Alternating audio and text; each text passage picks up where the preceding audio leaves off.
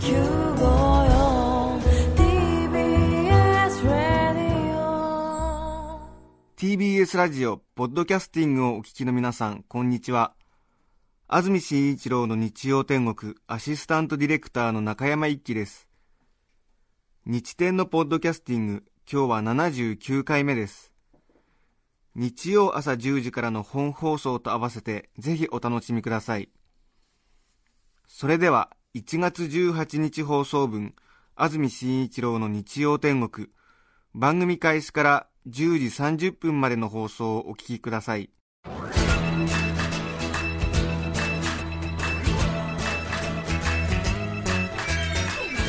安住紳一郎の日曜天国。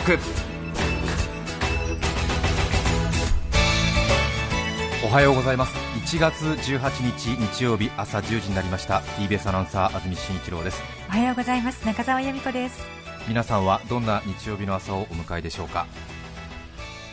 スタジオのあります東京港区赤坂5丁目の天気は雲は随分厚く垂れ込めていますけれども比較的明るい空模様になっていますね。そうですね。風もほとんどないようですけれども気温は随分と下がっていまして現在の気温が5度湿度が44%ということで少し乾燥からは解放されたかなというような感じもありますけれどもでもまだまだやはり乾燥はしているようで風邪もインフルエンザも随分流行っていますし昨日町田の病院では集団感染が確認されたということで何人かの方がお亡くなりになったというそういうニュースも入っていますので十分風邪にはご注意いただきたいなというふうに感じます。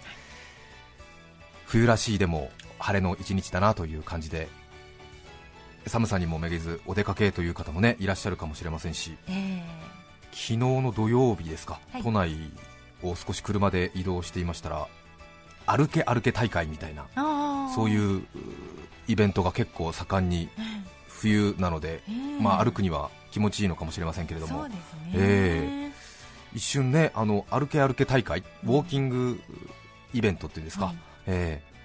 なんか看板とか持っててくださらないと ちょっと一瞬異様に思えますよね、えなんだろうデモ行進みたいな。えデモ行進っていうかなんかちょっとなんか特にあんまり行き慣れてない道にえー行く行ってその歩け歩け大会に遭遇すると、最初は随分交通量が多いなっていうふうに思うじゃないですか、うんうん。ええそのうちなんかちょっとおかしいなと思って。うんそれでみんななんか一目散になんか目的を持って歩いてるなっていう感じに気づいて、はい。あウォーキングのイベントなんだっていうふうに気づくんですけどえね、ーえ。そうなんですね。あんまり塊じゃなくて列がこう長くなってたりすると、うん。そんなにねあね。これイベントなんだって一目瞭然でもないんですようね、ん。なんか横断歩道であまりつ連なっていると迷惑をかけてしまうのでなんか少しちょっと島になって離れてうん。列をなすのがなんか最近の流行りらしいんですけど、え。ーええ。一気にね来られるとあの左折する車が延々とあ。曲がれないみたいなことになりますからね。そうですよええ。はい。なんかでも楽しそうでええ。参加はしませんが楽しそうでした、そうですね。ええ。えもしかしたら今ウォーキングの大会に参加しながら携帯ラジオでね聞いてくださってるっていう方もいらっしゃるかもしれませんけれども、えね。ええ。ー楽しいですか？楽しいんですか？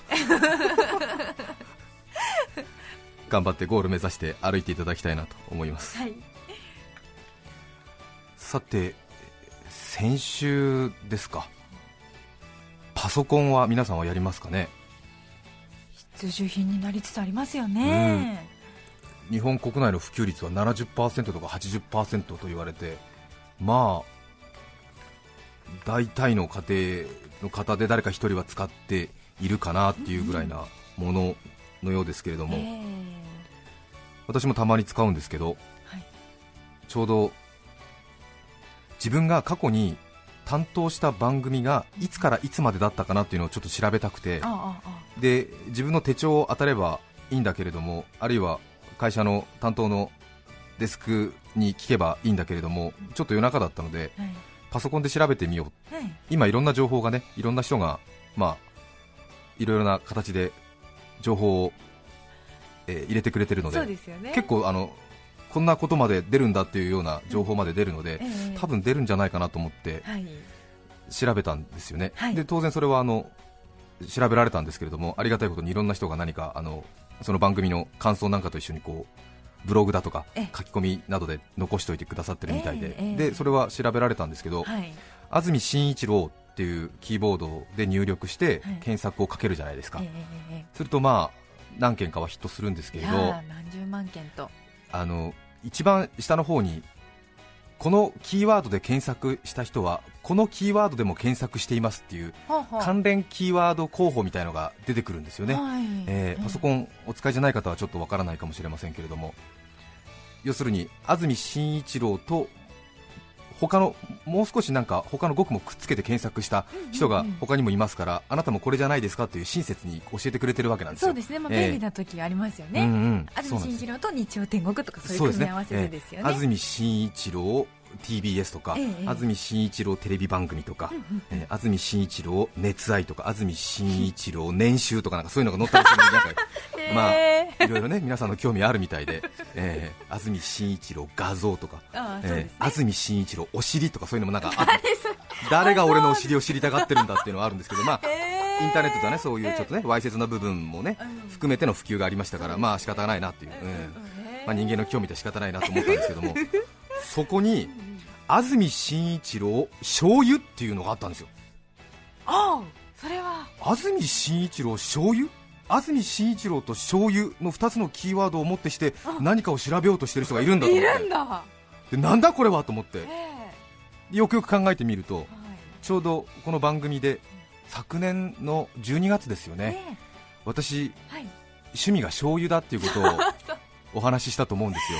そうでしたもうねえワインのテイスティングのようにお醤油を味わっているという。はい。はい、え日本全国仕事からいろいろなところにお邪魔する経緯があって。えで当然地方地方で料理の味が違うなということは感じていたんですけれども、えはい。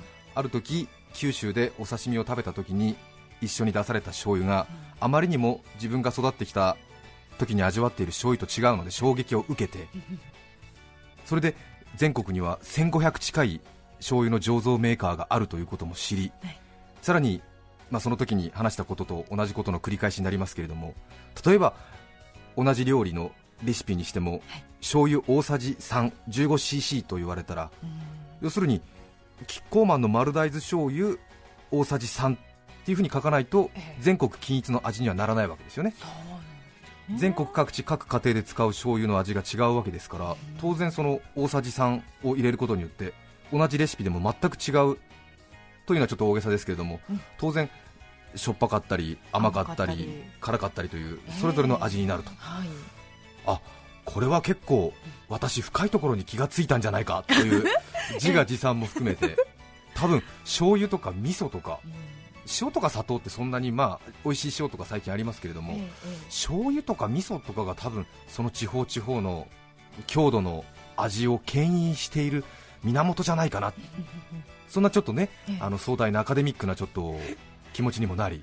ね。これはちょっとね、ええ。仕事で全国各地あちらこちらお邪魔させてもらってるそんな状況もあるからちょっと全国のお醤油いろいろちょっと感じてみたいなというのが5年前で、ええ。ええそれから醤油のラベルを集めることになり。でそのお醤油のラベルをどう保管したらいいのかを散々逡巡した挙句ワインラベルコレクターっていう方が結構世の中にいてでワインのラベルおしゃれじゃないですか。えで何年もののワインだと、えーでどこで取れたボルドーだ、えーブルゴーニュだ、えーそういうので何年もので味がどうでアロマでと。ブーケドだシャトーだと。はい。そういう各ブーケあのファイルが売ってるんですよね、えええそれでワインもねあの醸造食品だから。えはい。醤油も醸造発酵食品だから。ねいいんじゃないかと。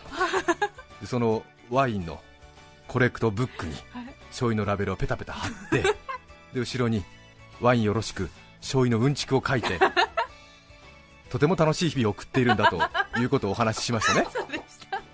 話元に戻りますけどで気になるじゃないですか安住紳一郎醤油。気になりますね。えできっとはい。私のこのチャラチャラバラエティを担当しているアナウンサーの割にはええ。食文化に広く興味を持ってうん。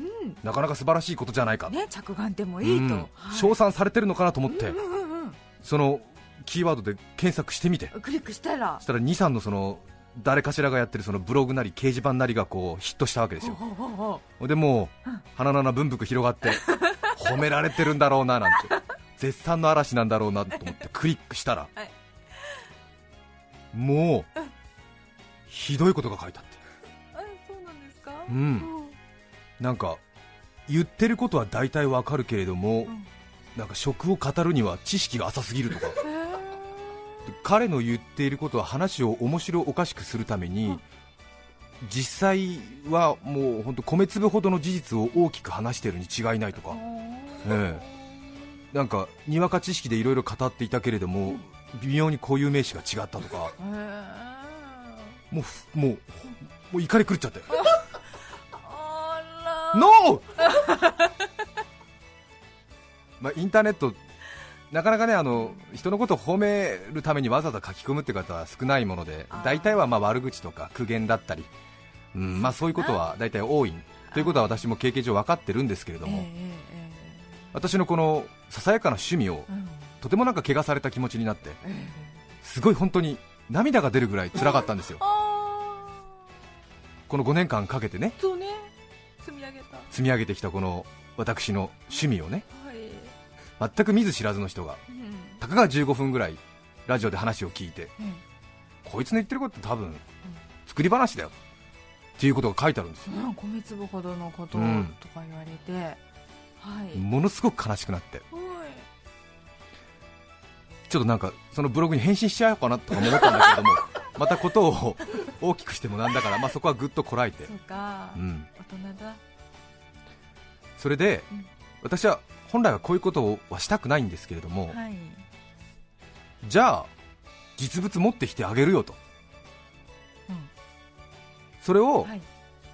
見せればいいんでしょっていうふうに、はい今朝気持ちを固めました。もともと実物とかを持ってこないで自分の想像でラジオでお話しするから、はい。皆さんも想像でそれを受け取ってくれてそれで話が膨らむのがラジオのいいところじゃないかなと私はラジオ4年間担当してそういうふうに感じているんです。そうですね。うん。俺の彼女すげえ可愛いんで目がパッチリしてさまつげ長くて。へえ可愛いんだね。それ可愛いで済むじゃないですか。うん。これ俺の彼女です。見て普通じゃないみたいな。そういうことになるでしょ？可愛い彼女やっぱり話の上で可愛いっていうことに終わらせといた方がいい場合多いわけじゃないですか。で私のその醤油のコレクションもうん。こういうことやってるんです。はい。変態でしょ？うわ変態だね。それでいいじゃない。そうよね。私の変人ぶりは話で聞く程度がちょうどいいんですよ。実物見たら気持ち悪くてしょうがない。だからしたくなかった。でもあそこまで罵られたら私は今日あそのコレクションをはい。持ってこざるを得なかった。見てほしい。出ますか。うわー。これが、えー私の醤油ラベルコレクションです。本当にこういうことはしたくなかっあ素敵。三冊ある。素敵な表紙ですね。たそれはあのワインラベルコレクションですから。そうそうそう。ええ砂糖っぽい、えー表紙には、えーワインのシャトーが書いてありましてですね、えーコレクション・ドゥ・ビンズって書いてあるんですけども、えーはいえーこちらでございます。中田さんどうぞ。深緑にまあ素敵。いいですか？開けて、あぴっちり本当にお醤油のラベルが綺麗に貼ってある。これね綺麗に貼るの難しいんですよね。空気とか入っちゃうし、はい、それはですねボールペンの裏でこすって、えーラベルを貼っております。あそすか。それは長崎の超高醤油ですね、えー。はいえあこんなラベルなんだ。裏裏がすごい。うわ。ー これ裏はですねちょうどそのワインのコレクターのためのそのあの欄が書いてありまして、えーまず、えー、ネームオブワインですね、えー恋口大和印。プロデューサー。これは、えー、とシャトーですね。はい。合資会社山中商店。かっこ長崎県雲仙市。ボートアットどこで買いましたかってことですね、えー、A コープオバマ。プライス値段158円かっこ1リットルとかね。かっこ1リットル、え ーでタイプ。まあここにはブルゴーニュとかボルドーとかですね、えーまあ、赤とか白とかロゼとか書きますが、えー私の場合は醤油コレクターですから、えータイプ。濃い口。かっこ本醸造とか書いてある、テイスティでアットですね、えーこれは、えーどこで、えー 食べましたか？飲みましたか？ということですね、はい。えーテイスティでアット自宅アパート、えー本当これリアルですよ。大分全日空ホテルだったり、ホテル日光ハウステンボスだったり、ええまあ、あの地方周りが多いだけに、ええホテルで四ね万十グランドホテルだったり、ええそうですね、ええ。リアル。サーブドウィズはい。これは何と一緒に食べましたかっていうですね。あおうへい。ええ。サーブドウィズ冷ややっこ。醤油ですからね、あこれは刺身餃子になってるし。刺身餃子。いいですね、これはタイの刺身になってる、はい。ええ。あこれは納豆ですね。そうですね、ええきっちり書いてある。それであのワインなのでスコアも書かなくちゃいけないんですよね、えースコアはですね4分野に分かれておりまして、はい。まず1つ目はえーカラーアピアランスですね。えー色そして存在感、えーこれは2段階評価ですね、はい、それから、えーアロマブーケットですね、えー匂い方向ですね。それからテイスト味。そして一番最後にオーバーオールクオリティですね。総合評価。えーそれを含めましてのトータルスコアが、えー0点から12点まで評価することができます。はい、はい。そうですね、はい。9とか6とかはい。なってますよ。まあ、ちょっとあの8これはそれぞれの醸造元に迷惑がかかってはいけませんので、うんうんうん。まあ、素人の私が勝手にスコアリングしているものですから、ちょっとスコアの方は読み上げることはできませんが、えーなかなかシビアにつけていることだけはお伝えしておきます、あーそうですえね、ーそして、えーコメント欄ですね、えー例えばこちらは、えー大分県臼杵市の富士神醤油。これは九州では大変有名な醤油ですけれども、えー濃い口の混合醤油になりますけれども、えーコメントの方ですが、えー墨色の真っ黒。低めに響くアルコール臭。塩気は若干強め。甘みはまったりではない。フルーツのような甘み。九州醤油の特徴を全て持ちながらも全体的にライトな印象。コカ・コーラのライトを飲んだ時の気持ちだよっていう。あ だよなんてちょっと可愛い感じに帯がなってうます。ん。いや本当にこれすごいですよ。学術的にも。はい。ええ。鹿児島県鹿児島市の金代母譲り濃い口これは横山味噌醤油醸造店が作っていますけれども、えー、ボート at A コープ野田店ですが 甘く重い匂いがする。佃煮のような強いて言うならご飯ですよの甘さと香り。あ。色は皿の外側にグラディエーションができる。全体としては濃い色。味は甘い。甘さを第一に作られているご飯ですよだけに炭水化物との相性二重丸。色は黒。艶消しブラック。白ラベルに映える。そうか九州ものには白系ラベルが多い理由はこれか。これこちらのあのラベルはとっても鮮やかなんですね。丸またね。大分県日田ね、ははあはあへえいや違う。昔は瓶だから香りはアルコール臭なしに近い。上に抜けそうで抜けない。マイルドな塩気と程よい甘みが上に抜けずたまる、えー全体的にイメージとして醤油をアピールすることを忘れていない。素直な醤油。清潔。そして昭和。ね。実物持ってこない方が良かったでしょ？完全におかしい人の出来上がりだから。もうねすごい完成度。うわこの完成度をなだと思わなかった、にわかブロガーにうん、ケチョンケチョンにされたわけよ、指定されたんですね。ねこれは燃え上がるね。えラベル見てるだけで楽しいでしょ。これだってカニ醤油だよ。別にカニのエキスが入ってるわけじゃないんだけれどもこれはカニ醸造店っていうとこが作ってるからカニ醤油になってるんですよ、全国に大体1500のメーカーがあると言われているんですけれども大体人口10万人に1メーカーが存在しているということでええ。関東の場合はキッコーマンとかですね、ヒゲタとかヤマサが強いので、はい。あの辺がですね合併を繰り返しましたので大体醸造元が吸収されたんですが、うん。全国的に見ますと大体10万人に1つのメーカーがあるというふうに言われてまして1つの町に大体1つの醤油のメーカーがあると言っても過言ではない。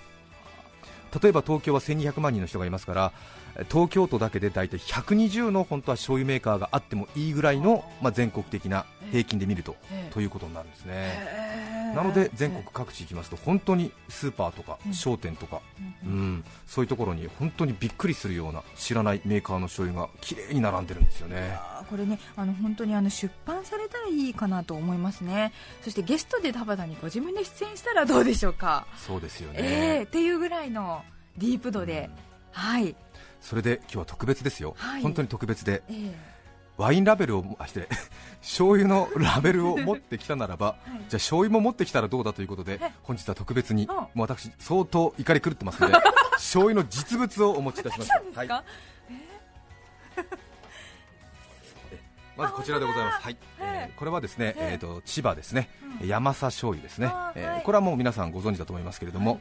えー千葉県銚子ですけれども、はい山佐、それから銚子には、えー、ヒゲタ、それから、えー野田にはキッコーマンがありますけれども、ね。えー山佐、ヒゲタ、似たようなものかなというふうに思っている方多いんじゃないかなと思いますけれども、これ実は全然違いまして、えー山佐は、えー和歌山の流れを組んだ醤油なんですよ。えーそれからヒゲタは兵庫の流れを組んだ醤油なんですよねなので同じ調子で作られてても、まあ、同じような値段で売られていますけれども、うんうん。濃い口醤油といえどもその DNA は全く違う、そうですね、えーツが違うんだ、うん、ということを確認していただきたい。はい。でこのトップノートをまず感じていただきたい。関東醤油ならではの鼻に抜けるようなアルコール臭。ツンときますんで。そうですか。どうぞどうぞ。では開けさせていただきます、はい。のこのペットボトルのようないわゆるお醤油の瓶に入っております。が、はい。あれちょっとこれ。硬いですか、はいあそうですかちょっとこれがハンドクリームつけすぎて開きません。山佐醤油でございますね。ははい。こちらでございます。はい、トップノートね、はい。最初の香りです。そうです。甘い感じがしました。甘い感じがしました、はい。あそうですか、ええ。なるほどなるほど。どうでしょうか。ところがですねこの流れを組みます、これ和歌山。今度これ田辺の醤油になりますけどこれ秋高醤油と言います。はい。一応山佐醤油の親元みたいな存在ですけれども、えはい。和歌山の醤油ではちょっとですねトップノートが強くなります、はい。あー。うん、しかもちょっとなんか重厚に響くような香りがねそうですね。入ってきますね。関東の人が多分醤油使うと若干びっくりしてしまう、えなんかカラメルっぽい感じのえああなかなかいい線いってますよ。こ焦がし風味ですか、はい。はい。でも同じ田辺の醤油でもこの天王醤油になりますとですねうん。これちょっと舐めていただくとびっくりするぐらい甘いですから。そうなんえあ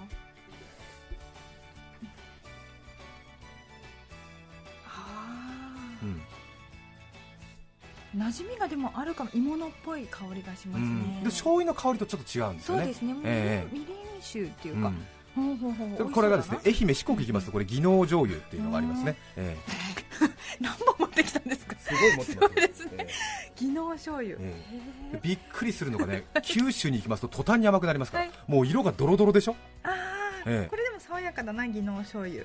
ええ。はい。これあの、えー、と鹿児島の金尾醤油ですね、はい。ええ。で一押しがこれ熊本の星山醤油ね。本当だ。ええはい、全然違う。あお刺身に合いそうだな、うん、お刺身になりますよ、はい、ええ。で、はい。今一押しなのが熊本県の星山醤油、えへえこれなかなかあの醤油コンクールで毎年上位に入ってきますから、ーあそうなんですか。え、え熊本の星山醤油うんあこれはいい香りだ本当に、はい。ちょっとね舐めるとですね、うんうん。その甘さにびっくりしますよ。そうなんですか。じゃあちょっと手にこぼして失礼します、はい、ちょろちょちょしょっぱいですか？らちょっとの方がいいですね、はい。え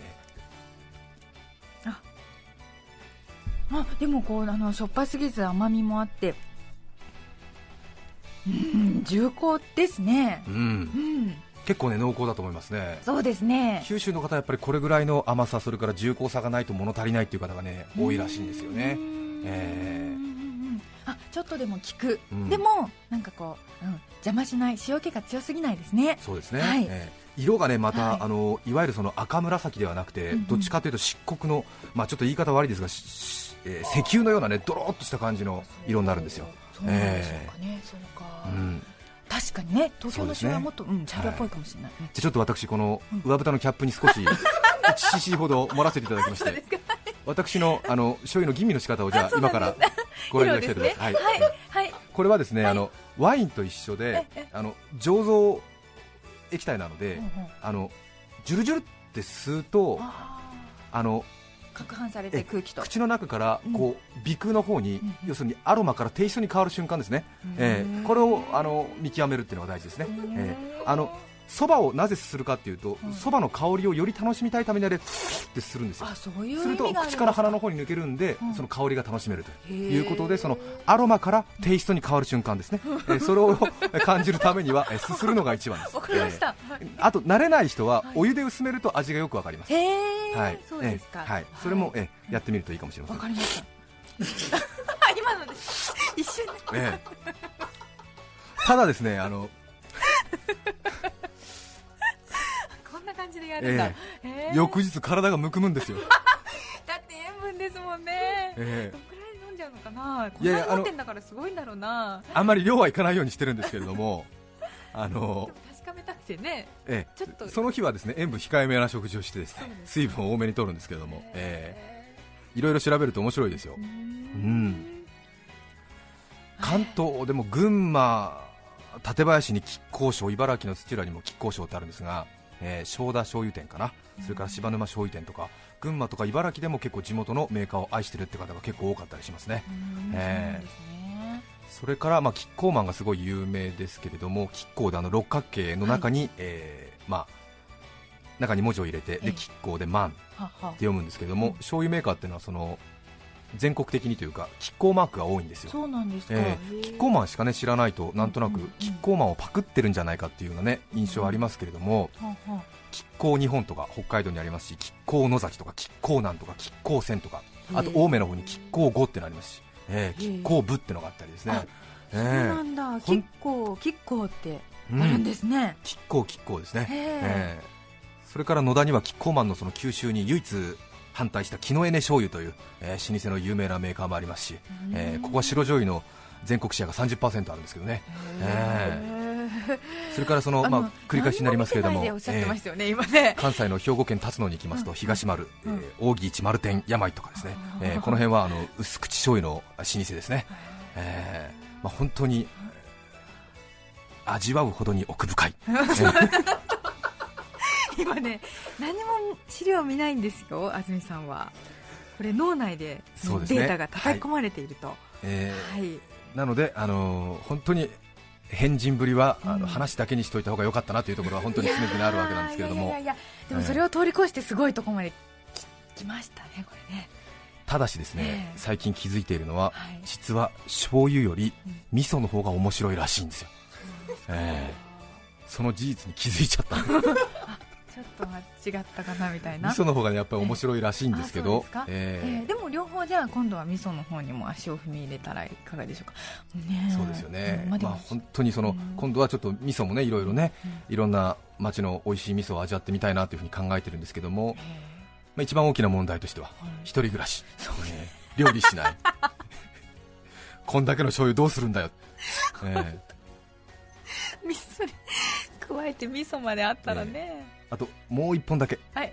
えあまたこれはえ高知県四万十市のえ丸さ醤油これもなかなかいいですね、あそうなんですか、はい。ええー失礼します。本当全部1リットルずつあるんですね。ええ。なんだこれえ今日は中田さんに特別、えー、とこれあのミニボトルなんですけれども、えいい。え80ミリのミリボトルなんですけれども、えはい。これあの九州福岡の方が愛してやまない煮びし醤油、はい。えいただけるんですどうぞか差し上げますこれ、ええ それから、えー、と大分臼杵市の富士神醤油ですね、ええ。はい。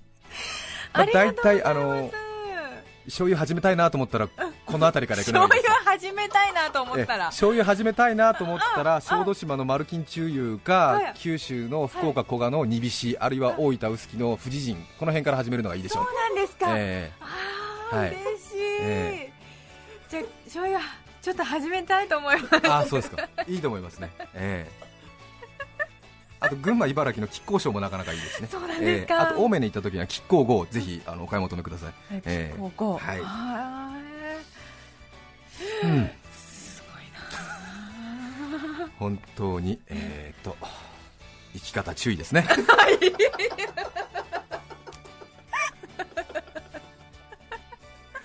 ぜひあの皆さんもちょっとおかしな人だなという気持ちあると思いますけれども、えー。ちょっと旅先、旅行先、ええ親戚のいるところ、スーパー、商店など除いて、ちょっと変わった醤油がありましたら、お買い求めいただいて、ちょっと試してみるのもいいのではないでしょうか。そうですね、はい。い、やー貴重な資料はありがとうございました。北海道生まれの私が一番美味しいなと思った醤油が熊本市の醤油ですから、あえー意外にあの 自分の体、味覚に合った醤油が全国に散らばってるかもしれません。ええはい、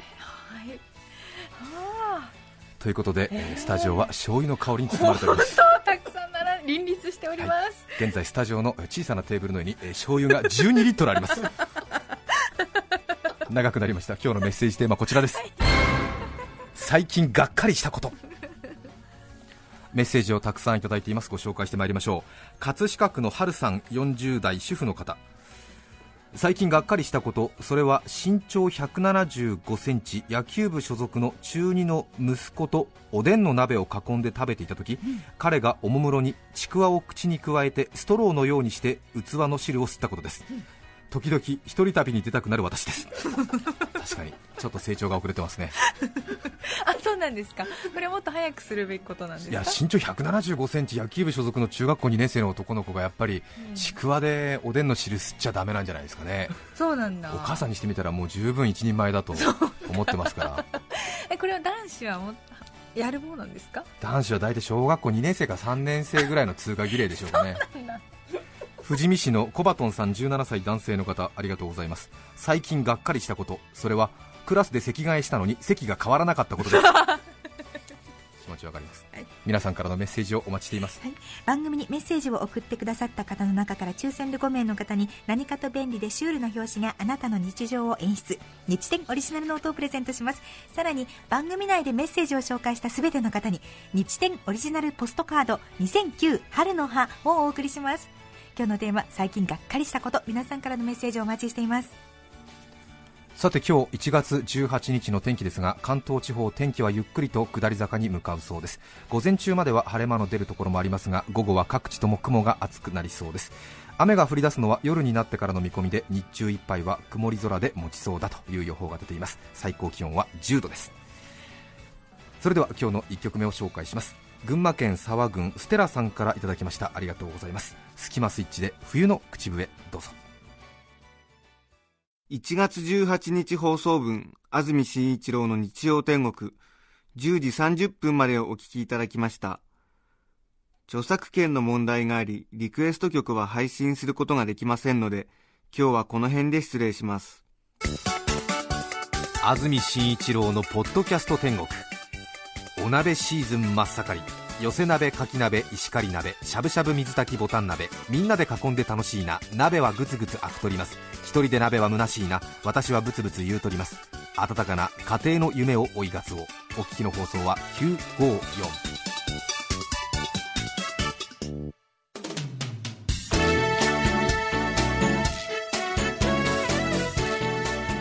さて、来週1月25日の安住紳一郎の日曜天国、メッセージテーマは、携帯電話と私。ゲストには、世界各地を回る辺境冒険家の高野秀幸さんをお迎えします。それでは、来週も日曜朝10時、TBS ラジオ954でお会いしましょう。さようなら。安住紳一郎のポッドキャスト天国これはあくまで試供品皆まで語れぬポッドキャストぜひ本放送を聞きなされ TBS ラジオ954